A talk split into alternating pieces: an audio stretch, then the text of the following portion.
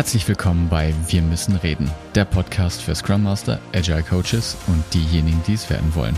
Und heute mit dem Impuls der Woche.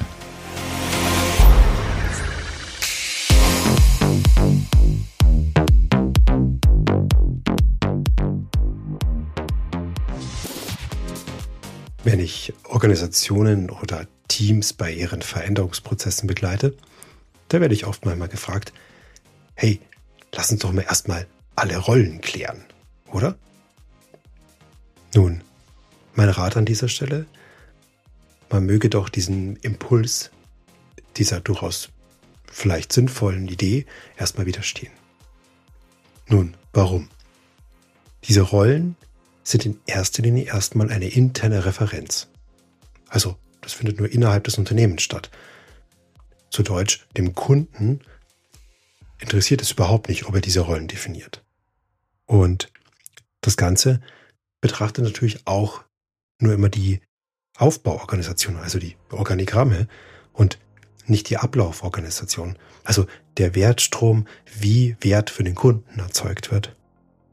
Auch ist es so, dass natürlich diese Rollenklärung aus dem Gedanken, naja, sagen wir mal, der, der Arbeitsteilung entspringt, ja.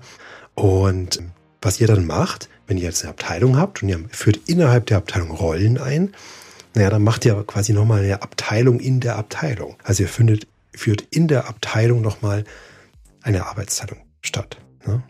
Und das Ganze behindert meistens auch die Zusammenarbeit und die Kreativität.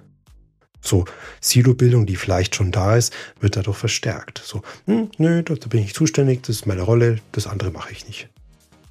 Und da lässt sich natürlich auch hervorragend drüber diskutieren, wer jetzt welche Aufgabe hat, welche Rolle was macht und so weiter. Das ist also eine ganz starke Beschäftigung eben nach innen. Und lässt im Grunde genommen die sehr viel leistungsfähigeren informellen Strukturen, die manche Dinge halt auch so regeln unter der Hand, wer jetzt was mal übernimmt oder so, lässt die, verdrängt die und beschädigt diese natürlich sogar. Also eine informelle Regelung der, der Tätigkeitsaufteilungen, die jetzt in der Rollendefinition mündet, die findet natürlich dann nicht mehr informell statt. Und wir wissen, informelle Strukturen sind in komplexen Systemen oft sehr viel leistungsfähiger. Und ihr kennt das im Prinzip, diese Rollen, die hören sich dann so ein bisschen an wie Stellenausschreibungen. Und das kennen wir ja, Stellenausschreibungen beschreiben nur zum Teil, was man so tut. Also es gibt immer eine informelle Erwartungshaltung dahinter. Nun denn, was macht man denn jetzt da?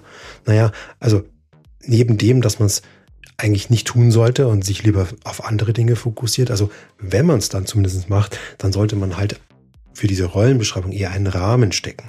Also weniger zu beschreiben, was man und wie man es tun soll, sondern eher einen Rahmen. Scrum gibt uns da ein Beispiel, beim Scrum Master zum Beispiel, hm, der ist für die Effektivität des Teams verantwortlich. Und da steht jetzt nicht dort, was er tun soll, wie er es tun soll. Das ist eher so der, der Zielzustand definiert, auf den er hinarbeiten soll. Und wenn man es eben dann nicht tut, diese Rollendefinition, was macht man dann? Naja, dann konzentriert man sich auf das echte Marktproblem, was eine Relevanz hat beim Kunden. Oder man schaut sich die Ablauforganisation an, um da einen Flow zu optimieren und mehr Wert zu generieren. Das sind auf jeden Fall Schritte, die initial am Anfang sehr viel mehr Sinn machen, als erstmal alle Rollen zu definieren. Das war's. Euer Martin. Bis dann.